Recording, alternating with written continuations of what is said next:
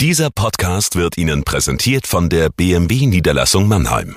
Bei uns finden Sie die größte Auswahl an BMW Neu- und Gebrauchtfahrzeugen in der Metropolregion Rhein-Neckar.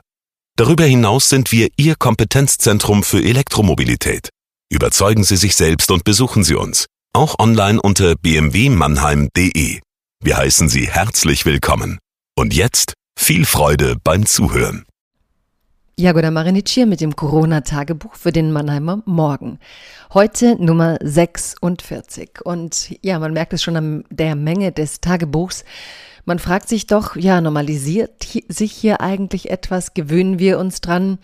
Ich denke, es gibt immer wieder Momente, von denen man denkt, langsam kehrt hier eine Normalität ein. Und dann gibt es aber auch wieder erschreckende Momente, wo man merkt, dass eigentlich nichts ist wie vorher.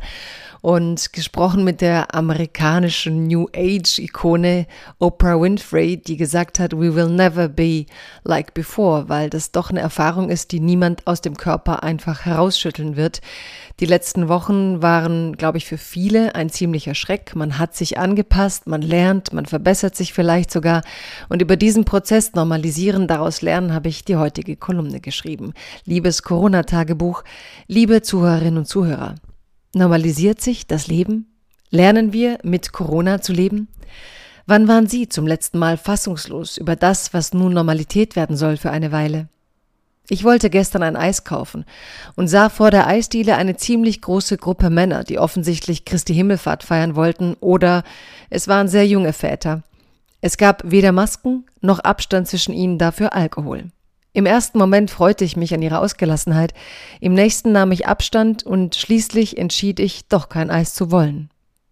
Zahlreiche Psychologen betonen, wie viel Stress diese Erfahrung für alle bedeutet. Nicht nur die wochenlangen Einschränkungen des Lebens, sondern die Gegenwart einer unsichtbaren Gefahr.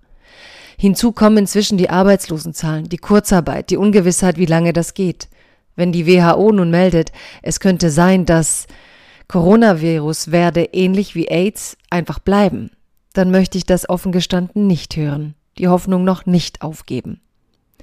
Die Vorsichtsmaßnahmen werden bleiben. Was auch bleiben wird, die Erschütterung, die so ein Lockdown auslöst. Der Kalte Krieg hat eine Generation geprägt, die sich vor der atomaren Bedrohung fürchtete.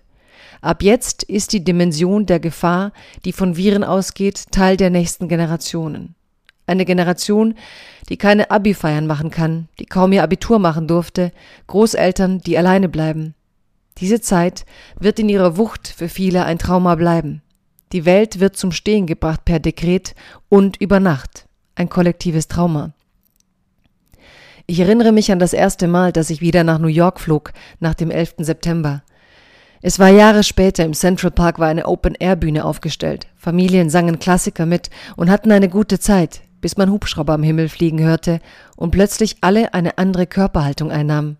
Alle paar Sekunden sah man hinauf zu den Helikoptern und rückte etwas näher. Viele sangen weiter, aber es war plötzlich eine latente Angst im Park. Je früher eine Gesellschaft nun über Resilienz nachdenkt, desto leichter wird es fallen, aus dieser Krise nicht schwächer, sondern gestärkt hervorzugehen. Das gilt vor allem für Familien in engen Wohnräumen, die aufgrund des eingeschränkten Freizeitangebots besonderen Belastungen ausgesetzt sind.